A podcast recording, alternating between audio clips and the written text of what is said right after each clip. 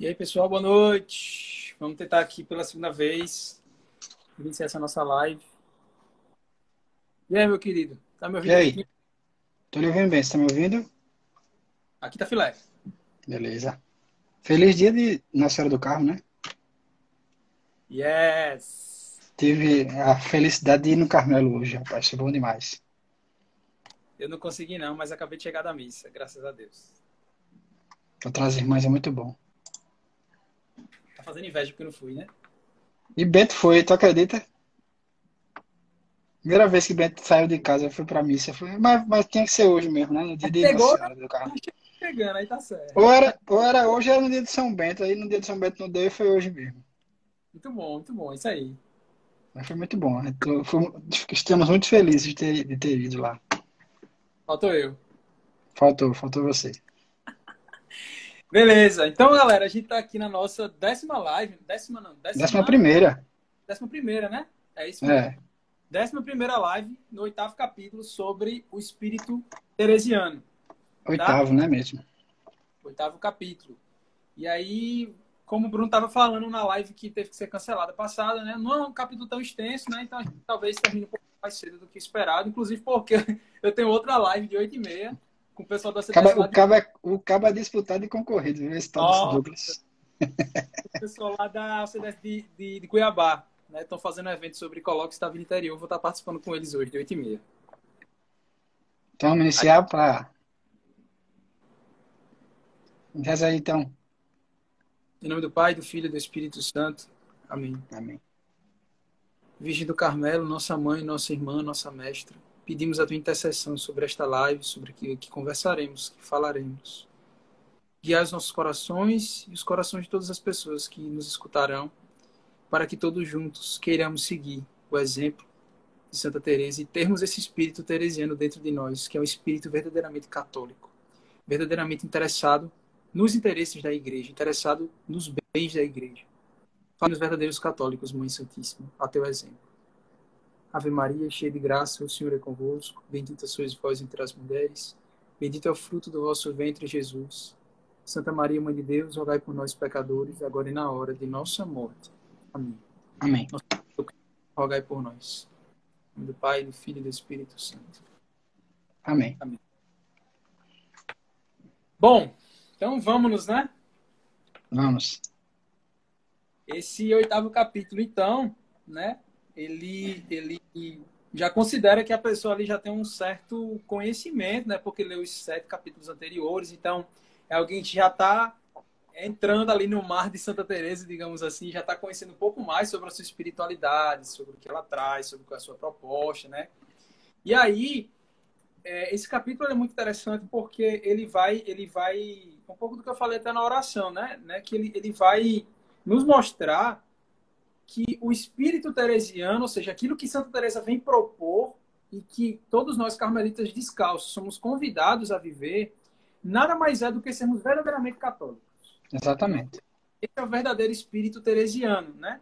Porque ter uma vida de oração não é algo próprio de quem é do Carmelo, nem nada do tipo, né? Tem uma, uma tendência à perfeição, querer se, se tornar-se perfeito, tornar-se santo. Isso não é próprio de poucas pessoas, mas é um convite universal a todos os cristãos, né? Então, no fim das contas, a gente só acaba é, perdendo do, do, nosso ponto de vista, assim, aquilo que é o essencial é que qualquer espiritualidade dentro da igreja vai apontar para a mesma coisa. Exatamente. Para, para que a gente tem que ser católico de verdade, tem que deixar de tem que ter vergonha na cara mesmo, né? É. E assumir tem que ser assumido. É, a, a oração, a vida de oração, né? A gente fala que Santa Teresa é a doutora que, que mais compreendeu, né, os caminhos da, da intimidade do, do, da alma com Deus através da oração. Mas assim, gente tem muitos santos doutores da, na igreja que falam exatamente sobre isso. Então, é, uma pessoa, um, qualquer santo que a gente tenha é, notícia, a, a tirar os mártires, né, que a gente não sabe a, a vida pregressa, mas sabe, sabe que são santos porque são mártires, morreram pela igreja, né? Todos eles desenvolveram algum tipo de vida de oração, seja ela uma vida diária, seja ela é, uma vida de oração é, retirada, né? Uma, pessoa que vive que viveu sozinha no, numa gruta, passando a vida em oração para Deus, seja ela um padre, seja ela um secular, como a, a, nossa vida é, uma vida no mundo. Todos, todos os santos da igreja eles tiveram que ter uma vida de oração. Né? Então a oração ela não é nada é, específica nossa, né? Não é nada que a gente pode dizer assim, ah, é, nós nós somos carmelitas, somos os da oração não, todos os católicos devem, devem ser da oração, né? Todos os católicos devem ser da oração, né? Porque quem não reza, né, não tem fé. E quem não tem fé, não, como é que acredita no, em Deus se não tem fé, né? Então a, a oração ela é, é a, a, prova que você tem uma vida, uma participação na vida de Cristo, né? Você participa realmente, você acredita, você conversa, você o ama. Você participa da vida de Cristo. E isso vai gerar frutos na sua vida que vão ser expostos né, em obras, mas tudo se inicia pela, pela oração, né, pela fé e pela oração. E é isso que o Espírito Teresiano quer mostrar, né, que é a, a vida de fé, uma vida de oração, é, em prol da igreja pra, em prol das obras da igreja. Exato, exato. É, eu, eu não sei se meu áudio tá ruim, se perguntar, eu tava pensando aqui agora, porque como eu tô sem o fone, não sei se tá ruim pro pessoal, se alguém pudesse dizer se tá dando algum retorno e tal. O meu é que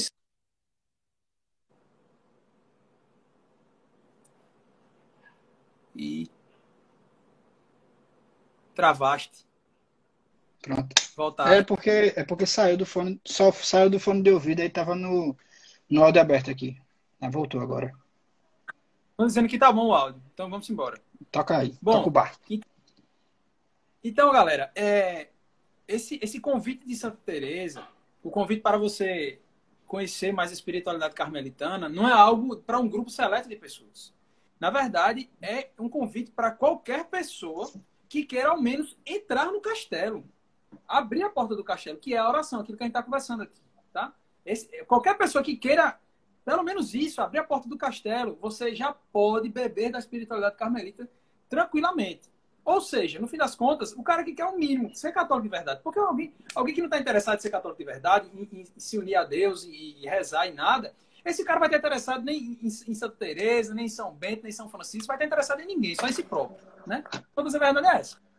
E aí, é interessante quando a gente fala assim, as pessoas que entram no castelo, porque Santa Teresa ela vai citar na, lá nas primeiras moradas que existem dois tipos de pessoas que não entram no castelo, né? Que são os paralíticos, aquelas pessoas que o pecado já as dominou tanto que elas estão paralisadas, tá? Elas não conseguem nem sequer se mover para poder querer entrar no castelo, elas se deixaram entregar completamente pelo pecado, e falamos muito sobre isso nas duas lives passadas, né? E o segundo grupo de pessoas é, são aquelas pessoas que estão presas às coisas exteriores, aquilo que a gente também falou, principalmente na live passada, né? Aquelas pessoas que estão presas aos sentidos, às suas paixões, né? Que são aquelas pessoas que aí vem o absurdo. Elas ficam na guarda do castelo sem saber o que tem dentro do castelo. Exatamente. É um absurdo. Elas estão guardando algo que elas não sabem o que tem ali dentro. Ela está ela, ela tá ao redor do castelo, guardando o castelo. Estou aqui guardando a minha alma. Né? Você está guardando a sua alma, mas o que é que tem na sua alma? Não sei. Somente, somente tem Deus dentro da sua alma. Somente. Somente. E você está aí fora, guardando, sem nem saber o que, é que tem lá dentro. Tá? Então... Sem procurar, né? E, e, sem, e, e cada vez mais se aproximando também da paralisia das almas paralíticas, né? Porque... Quem está guardando, quem, quem não faz nenhum esforço de adentrar, começa a se atrofiar. Né? Você, se, é, aquele negócio, não existe fator na fé. Né? Se você não está progredindo, você está regredindo.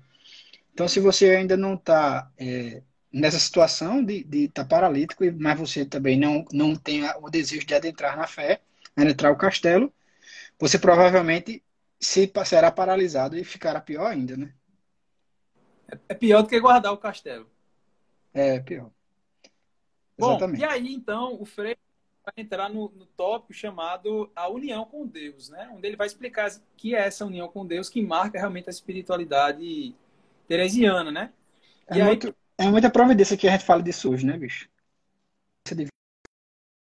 Não é danada. Eita. Será que fui eu que travei ou foi Doug? Eu, aqui tá de boa, eu tô escutando tranquilo também. Eu, tu, tu, tu cai isso aqui para mim um pouquinho. Tá. Porque assim. Porque é... hoje, hoje, hoje, como hoje é o Dinossauro do Carmo, a gente vai falar de Santa Elias, né? Exato, é isso que eu ia dizer. Porque quando a gente fala de, de do Carmo ou de Santa Elisa, na verdade está tudo muito relacionado às coisas, né? E Santa Teresa e São Simão Stock, então, então com certeza é uma providência muito grande, muito grande mesmo. Com certeza. Bom, e não foi programado, porque a gente programou fazer uma nossa... live por capítulo, né? Essa, essa, live, essa live seria antes, obviamente, né? E Exatamente. foi chegando para esse dia. É... Então, o que é que aconteceu? Né? Santa Teresa ela recebe lá notícias lá da França de que a deforma protestante estava caminhando de forma muito brutal por lá, né? As pessoas estavam perdendo a fé. Eu fiz questão de colocar no material nem sequer reforma, porque é um absurdo chamar aquilo ali de reforma. Não reformou nada, mas desconstruiu. Por isso que eu coloco deforma mesmo. Quem achar ruim pode reclamar comigo no privado.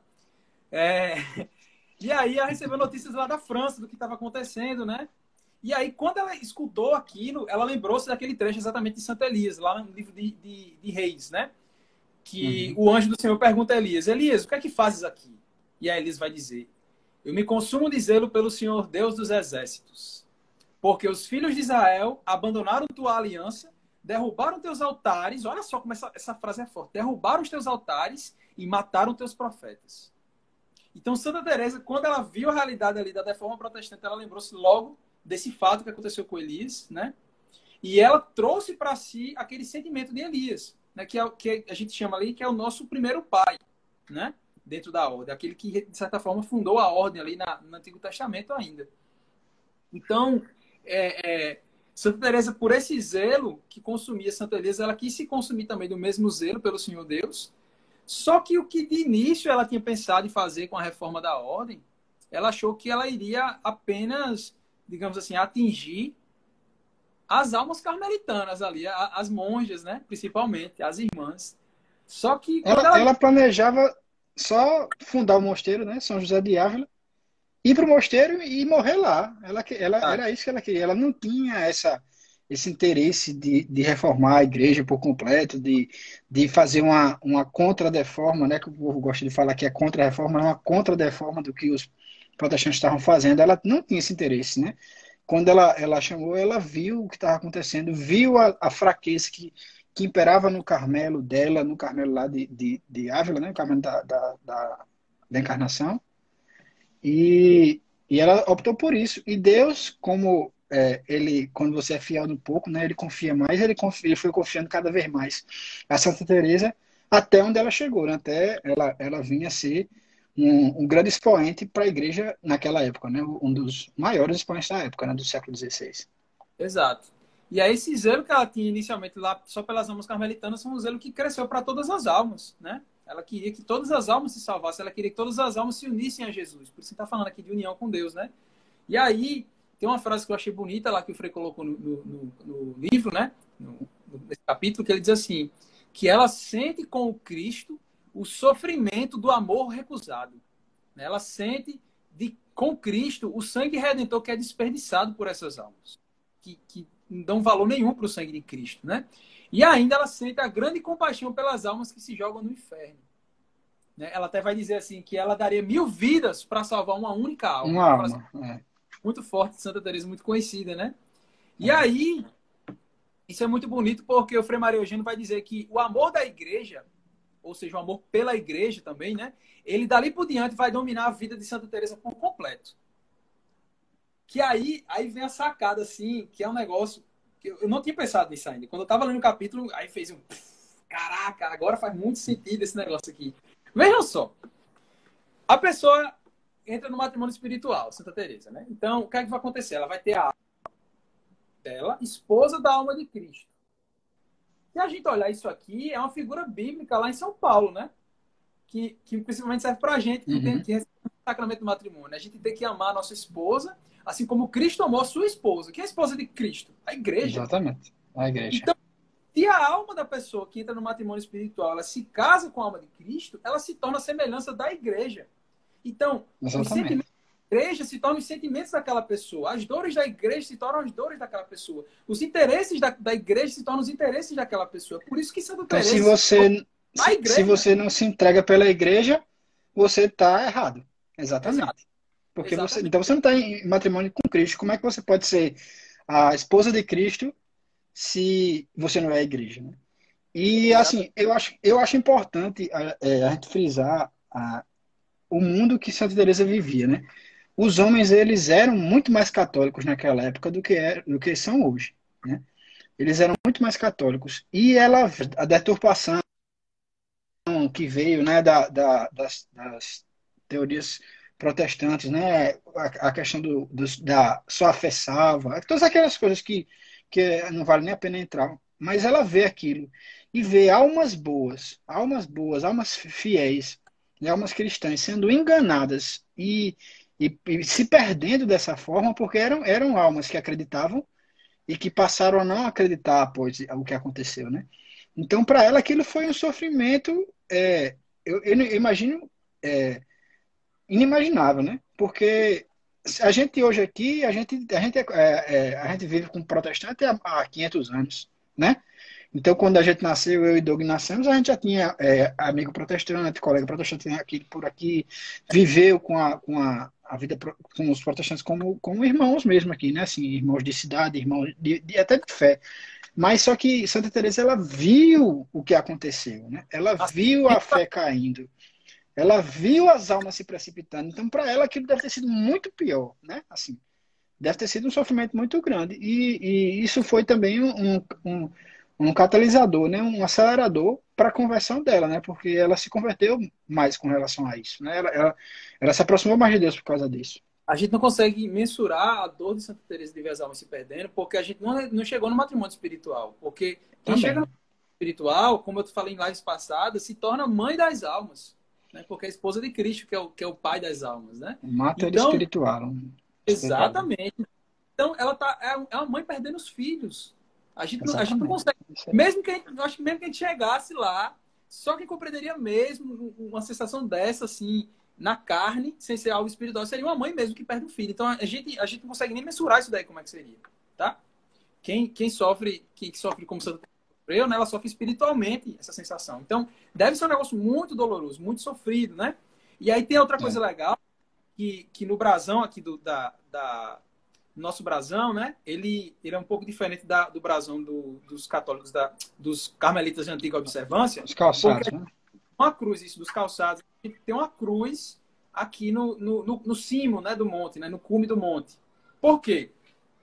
Porque essa cruz mostra para a gente ali onde nós, nós devemos ir. A gente tem que subir o Monte Carmelo para chegarmos aonde? Chegarmos na cruz, a imitação de Cristo, né? Para sermos crucificados com Cristo e nos crucificando com, com o Cristo, a gente vai se entregar completamente pelos seus trabalhos. O que é isso? Isso aqui é a representação perfeita, também aproveitando o dia de hoje, da Virgem Maria. Exatamente. Né? Aquela que, aquela que foi, teve o coração crucificado junto com o corpo do seu filho, ali no Calvário, né? E que se entregou completamente pelos trabalhos da, da, do seu filho. Sofreu tudo com ele. Sofreu junto com ele. Então, esse dia é realmente muito providente. A gente está falando aqui de Nossa Senhora do Carmo, porque ela é a representação perfeita de um carmelita, aquele que é aquele que pega a igreja e transforma-se nela, né? Pega os seus interesses, pega as suas dores, pega as suas necessidades. A Virgem Maria fez isso porque ela é a primeira carmelita. Lembrem disso, ela Exatamente. é nossa, né? É aquela o modelo perfeito do carmelita. Então isso aqui é muito bonito, né? Porque é, a gente vê Santa Teresa assim sofrendo ela, ela, assume tudo da igreja, sofre com a igreja, é perseguida pela própria igreja. Eu coloco igreja entre aspas, porque não é bem Pelos, os, Homem... os homens da igreja, né? Exato. Ela, então, por quem ela está dando a vida, ela sofre nas mãos daquela pessoa. É quase Cristo sofrendo nas é mãos quase Cristo, exatamente. E aí ela sofre nas mãos da igreja e no fim da vida ela morre com aquela frase fortíssima, né? Morro como filha Morro, da igreja. Filha da igreja. É isso então, mesmo. Assim, Teresa é a católica, meu amigo. O Espírito Teresa é um católico que ama a igreja e que quer os interesses da igreja. Não tem, não e, tem outra resumo, né? E, e, é retribuído, porque Maria, né? Ela, quando ela vem para São Simão Stock e ela vem vestida de carmelita, né? Ela vem com um hábito carmelitano, ela se coloca como carmelita e ela também se torna, naquela hora, o exemplo final, o que é que um carmelita deve ser. O carmelita também deve ser é, Maria que se entrega, né, que, que sobe o, o, monte e acompanha o sofrimento do filho e naquela hora divide com, com o filho o sofrimento. Porque por mais que o sofrimento de Cristo seja físico e muito maior, porque ele está abarcando os pecados da humanidade por inteiro, né? Maria está vendo o único filho dela, né, sofrendo. Eu estava até essa semana conversando isso com Poliana, eu, eu falando isso, porque eu tenho fé que se é, fosse necessário, eu daria minha vida por meus filhos e pela minha esposa. Eu tenho fé que se, se isso fosse necessário, eu conseguiria fazer. Mas dar a vida do, de uma filha minha ou de um filho meu por um terceiro, eu acredito que eu não teria força de fazer. E Nossa Senhora fez, e ela teve força. E, e então, o martírio dela também foi um martírio inimaginável, até para a gente, assim, que, que estuda, que quer saber dessas coisas, é um martírio inimaginável. Você dá seu filho, né? A gente pensa muito no, no sacrifício que Deus fez ao, ao, ao, ao, entregar seu filho na cruz, mas Nossa Senhora também entregou. E ela entregou e, e assistiu passivamente até o final. Né? Ela ficou junto com Cristo até o final e o recebeu é, descendo da cruz, né? já morto. É por isso que ela é o exemplo lá do Abraão no Antigo Testamento, né? em Akedá. Só que dessa vez Deus não poupou Isaac. Né? Realmente, Isaac foi entregue em sacrifício, que foi o próprio Cristo. É verdade. E Nossa Senhora entregou assim, nas mãos dele, ele não podia fazer nada. Foi, é, é, é pesado. O negócio aqui é pro cara meditar é. e. é pesado. É verdade. É, então, então é isso. Aqui, tá? O espírito teresiano no Carmelo era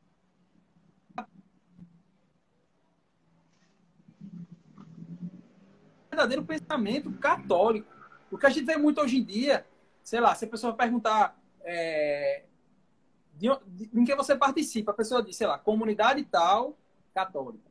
Ordem tal, católico. A pessoa não diz católico, ah, e sou membro de tal coisa. A pessoa já coloca aquela outra coisa primeiro. Como se aquilo marcasse a tua identidade. Não marca. O que marca, marca a nossa identidade é sermos verdadeiramente católicos.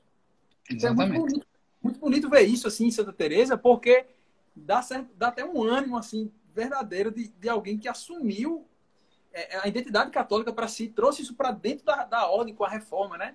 Tem aquela, aquela frase de Santa Teresinha que deixa muito, muito claro assim, essa necessidade da gente é, assumir a, a, missão de salvar almas, né? Que Santa Teresinha ela diz assim: Eu vim para salvar almas e, sobretudo, para rezar pelos sacerdotes. Ela resume a vocação dela dessa forma, né? E é muito bonito você entendeu muito bem o que era a vocação carmelitana. A vocação carmelitana não é como algumas pessoas pensam, se esconder para rezar, longe de todo mundo, trancado com as grades. Não é. Tá? Isso aí é uma, consequência da, da, coisa. A vocação carmelitana é você, é o que Santa Teresa disse, é salvar almas. É o interesse da igreja. É se dar pela igreja, morrer pela igreja como Cristo morreu. Uh... Se você for para uma missa lá no Carmelo, se você é, prestar atenção na quantidade de, de oferecimentos que elas fazem, né? das pessoas que elas rezam, do, meu amigo, elas oferecem aquela, aquele sacrifício, sacrifício da missa, as orações delas, as coisas. Ah, e, e, hoje, como era o dia de hoje, eu parei para escutar e prestar atenção. Sempre elas começam pela igreja, pelo Santo Padre, pelo nosso bispo, elas vão, vão sempre pelos padres, aí depois elas vêm por nós, réis mortais, né? Quando ela falou CDS, fala o resto das coisas todas, mas só que eles, elas passam a vida inteira rezando por isso, né? Rezando por esse por esse sentido, rezando para sustentar a igreja, como disse Santa Teresinha, esse coração da igreja, né? Isso.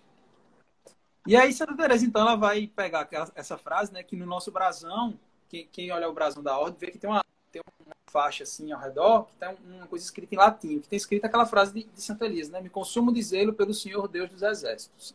Santa Teresa, ela vai realmente assumir esse zelo para si de Elis, né, principalmente exercendo esse zelo em duas formas. A primeira é através da oração e do sacrifício, e a segunda é através das próprias obras.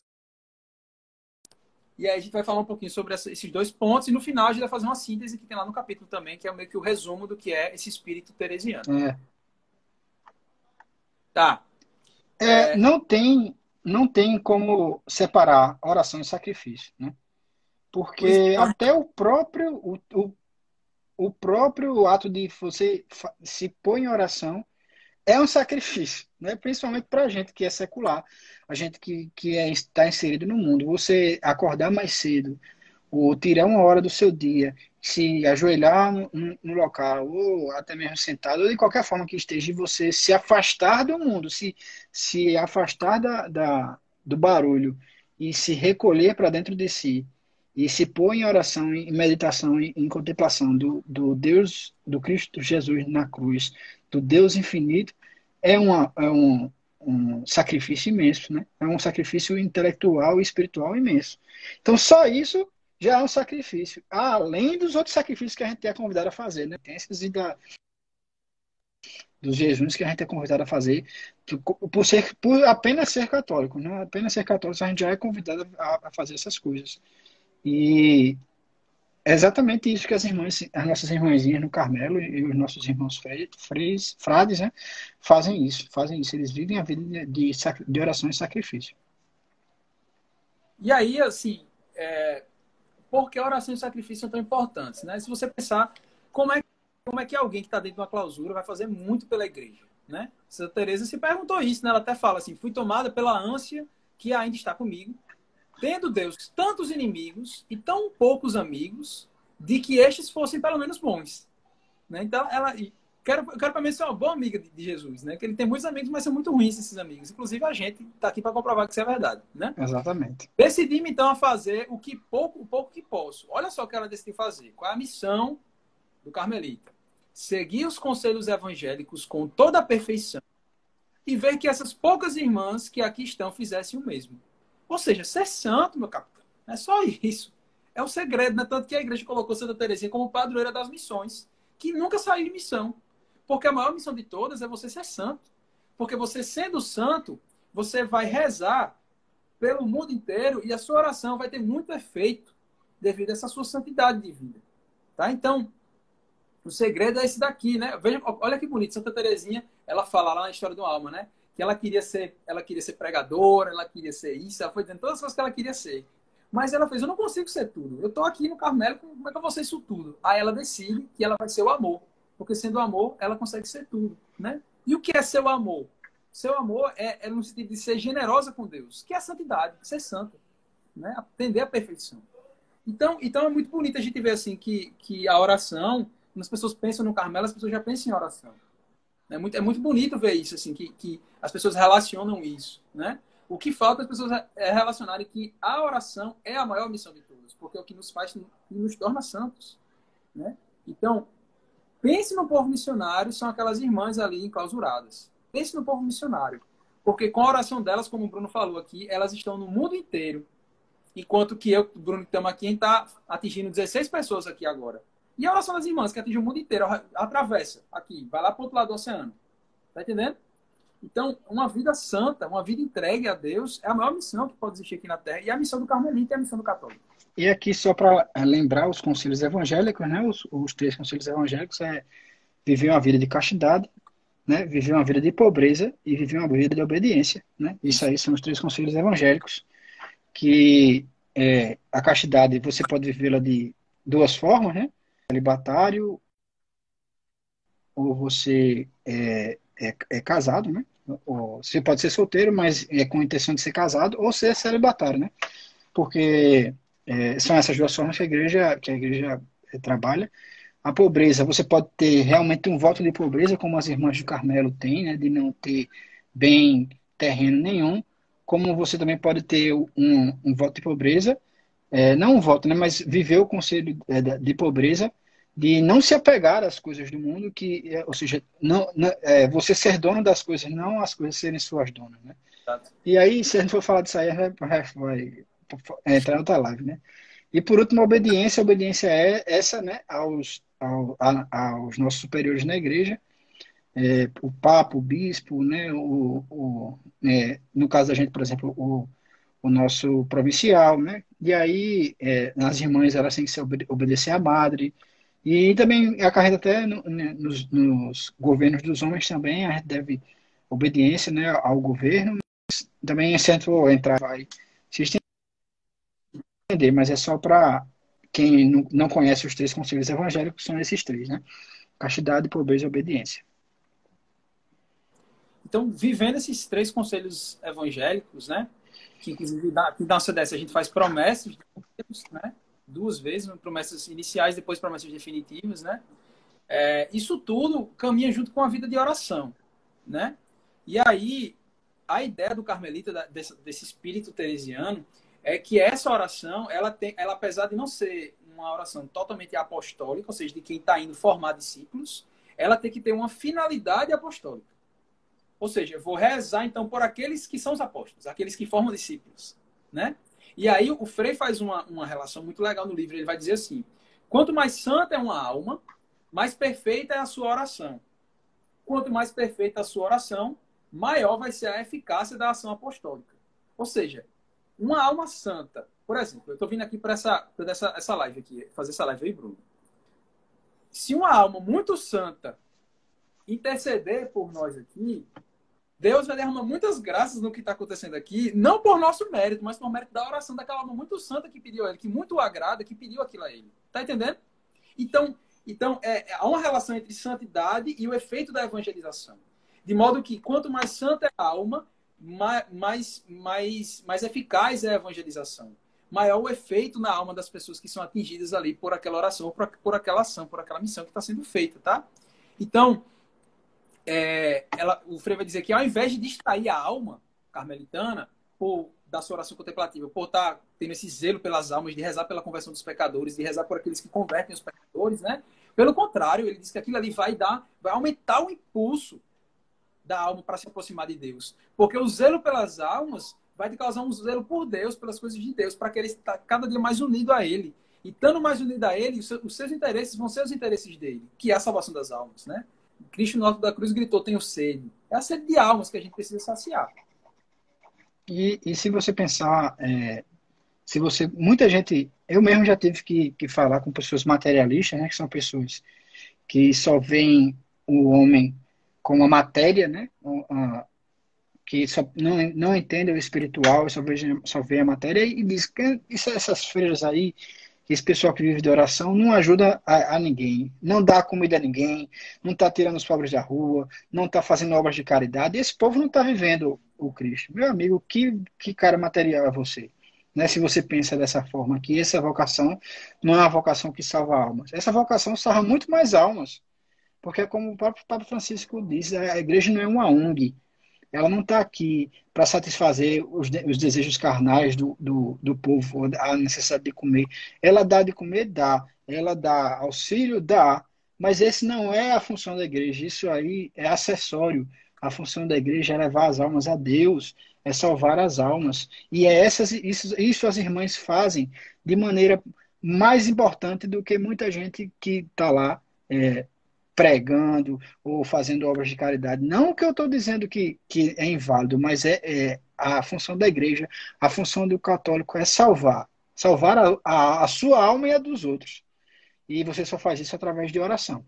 E as irmãs elas se colocam né, como porta-estandardes nesse mundo, né, levando a oração e, e sofrendo os, as, os problemas, as dificuldades da, da pobreza que elas vivem lá no, no Carmelo e ajudando realmente na salvação das almas. Né? E quem não entende isso, sai do materialismo e, e seja um pouco mais espiritual. E por que, que, que, a oração delas é muito mais valiosa do que a nossa, por exemplo, que estamos em ação no mundo? Por dois motivos. Primeiro, por, pela questão que eu falei anteriormente. Quanto mais santa é uma alma, mais eficaz é a sua oração. Né? E segundo, por conta da questão dos sacrifícios, que a gente, como falou, não, não tem como desapegar uma coisa da outra. Né? Porque o zelo pelas almas já, já, já gera, quase estava ali, já gera um sacrifício de si mesmo pelo outro. E você quer ver um sacrifício maior do que o daquelas irmãs que largaram tudo, largaram suas famílias, largaram tudo para viver ali. Ela, o principal sacrifício que elas fizeram ali já é um sacrifício de si mesmo. É uma coisa que a gente não consegue fazer. A gente não consegue sacrificar uma sexta-feira para fazer um jejum, quanto mais sacrificar-se a si mesmo, sacrificar sua liberdade de ir e vir se afastar dos familiares, das coisas que gosta, de tudo é. no mundo. Então, então assim, é, é, é, muito bonito assim ver, ver esse, esse, sofrimento né, que, que elas buscam voluntariamente pela, dizer pela salvação das almas, né?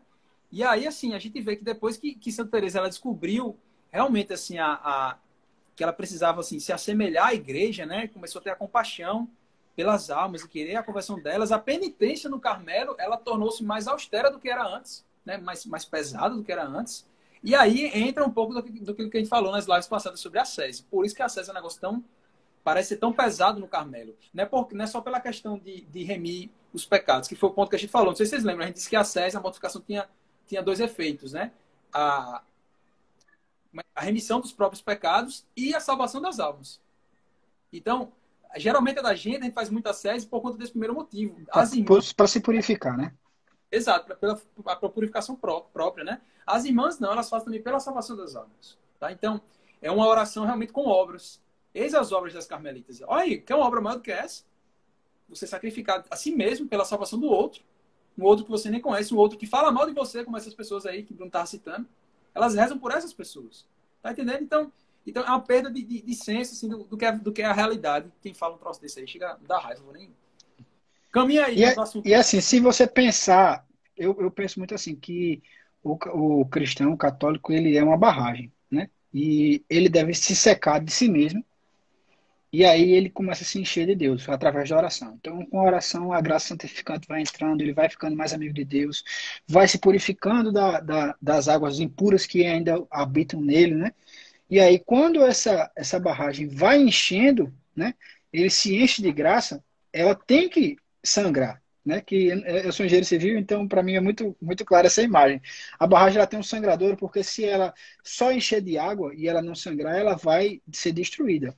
Então, quando a alma que ela reza e vive uma vida de oração e de zelo apostólico, rezando pelos homens e por tudo, aquele amor transborda da alma e aquilo se vira obras, vira apostolado. Né? E é isso aí né, que, que o espírito teresiano ele também é, se versa. Porque é uma consequência natural. Após a oração, a, a alma aquilo vai transbordar em obras, sejam elas obras espirituais, né?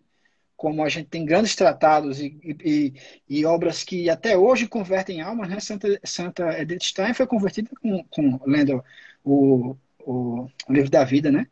E, e, quantas outras obras foram, foram, outras almas foram convertidas através de obras espirituais, né? Que são a, é, os livros e tratados é, apostólicos dos santos. Lendo esse livro. Exatamente. E, eu, quando eu terminei, de, eu, li, eu só li os 19 primeiros capítulos, bicho, eu já tava completamente diferente na, na, por causa da, do, do Beato que escreveu isso, entendeu? Então, é, quando a alma transborda, né, aquilo se transforma em obras. E são obras né, é, apostólicas, obras, do, obras de Deus. E é essa aí é a segunda parte do espírito teresiano, que quando a alma está cheia, ela transborda em obras. Exato, né? Que aí realmente Elias é esse modelo perfeito, porque a gente geralmente tem dois tipos de profetas no Antigo Testamento, aqueles que escrevem e aqueles que agem, né? E Elias é a representação perfeita daquele que escreve, ou, desculpa, daquele que age, né? Aquele que, que, dá, que age. Aquele que sai, né? Então, Teresa se inspira muito nele para agir. E o que é interessante da gente ver, Bruno, que pouca gente comenta, é que o agir é um sacrifício para Santa Teresa. Ela passou 15 anos agindo, ela começou uma vida mais contemplativa e depois 15 anos tendo que agir.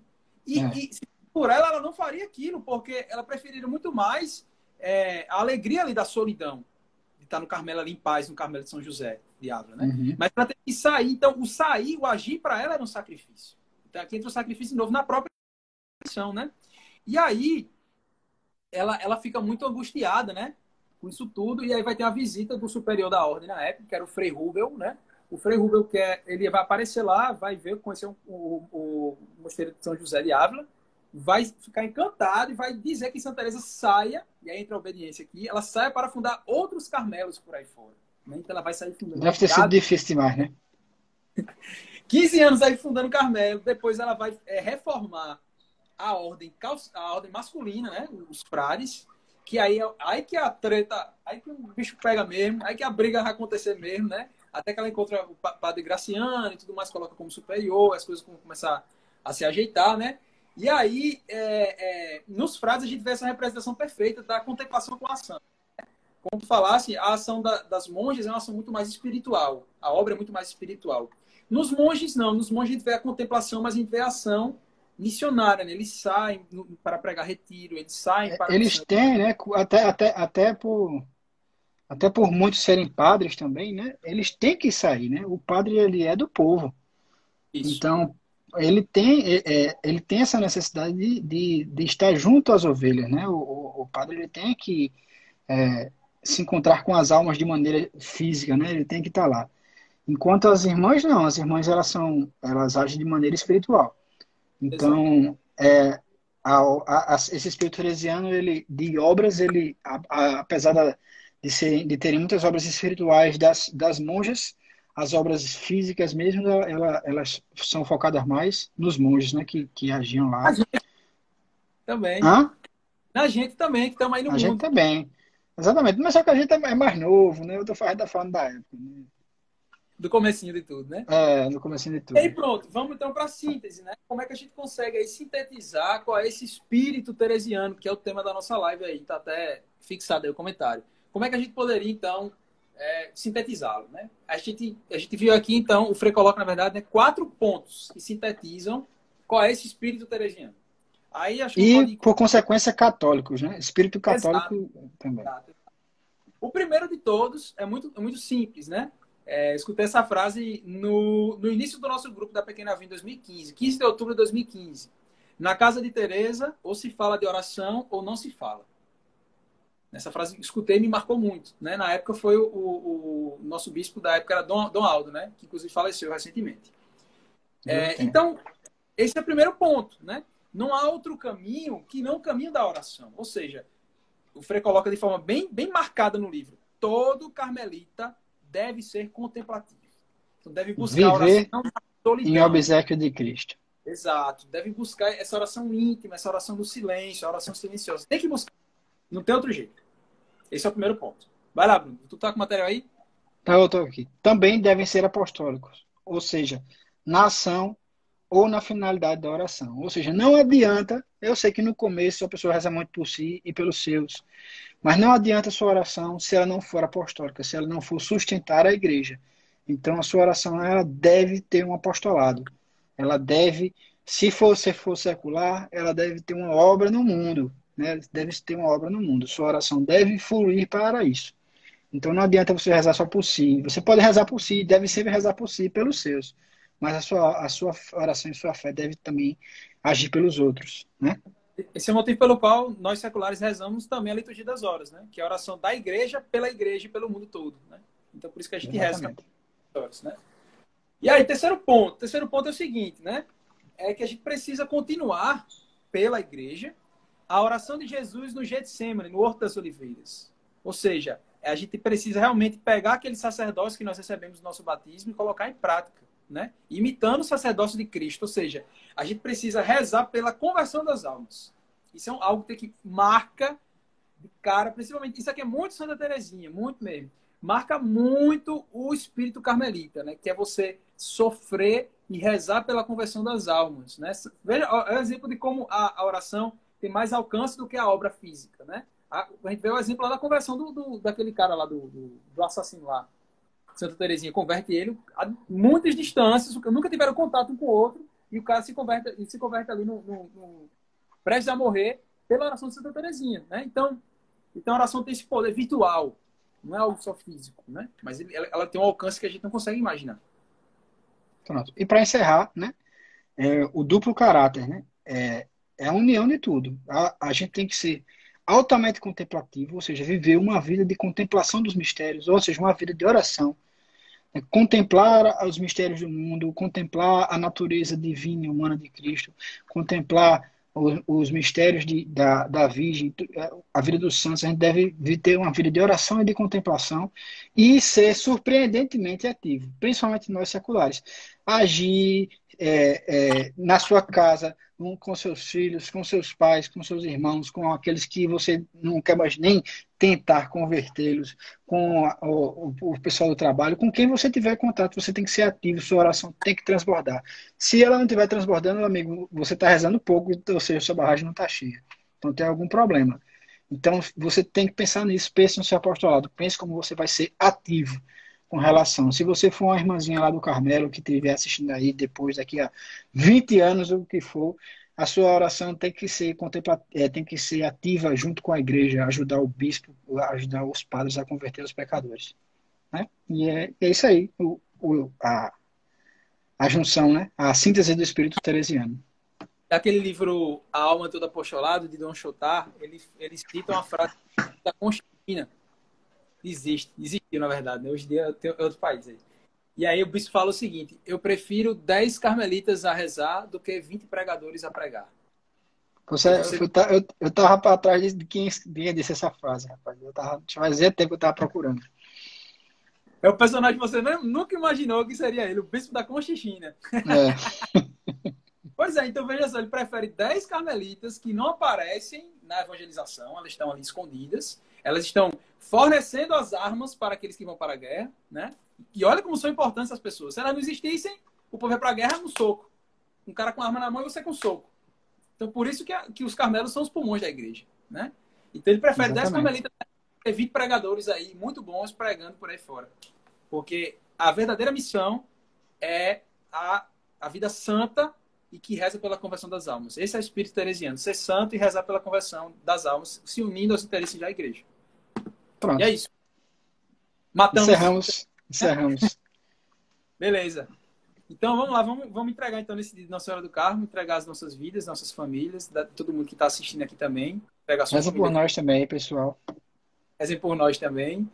E é isso, né? As, as, daqui a uns 5, 10 minutos eu devo estar entrando lá no, com o pessoal da OCDS de Cuiabá. Quem quiser participar lá, procura depois aí no Instagram. Tá? Maria, Beleza, boa sorte. Deus abençoe. Bendita sois vós entre as mulheres, e bendito é o fruto do vosso ventre, Jesus. Santa Maria, Mãe de Deus, rogai por nós, pecadores, agora e na hora de nossa morte. Amém. Em nome do Pai, do Filho e do Espírito Amém. Santo. Amém. Valeu, meu querido. Amém. Até segunda-feira, se Deus quiser. Pessoal, um abraço. até segunda. Na segunda a gente se encontra de novo. Um abraço.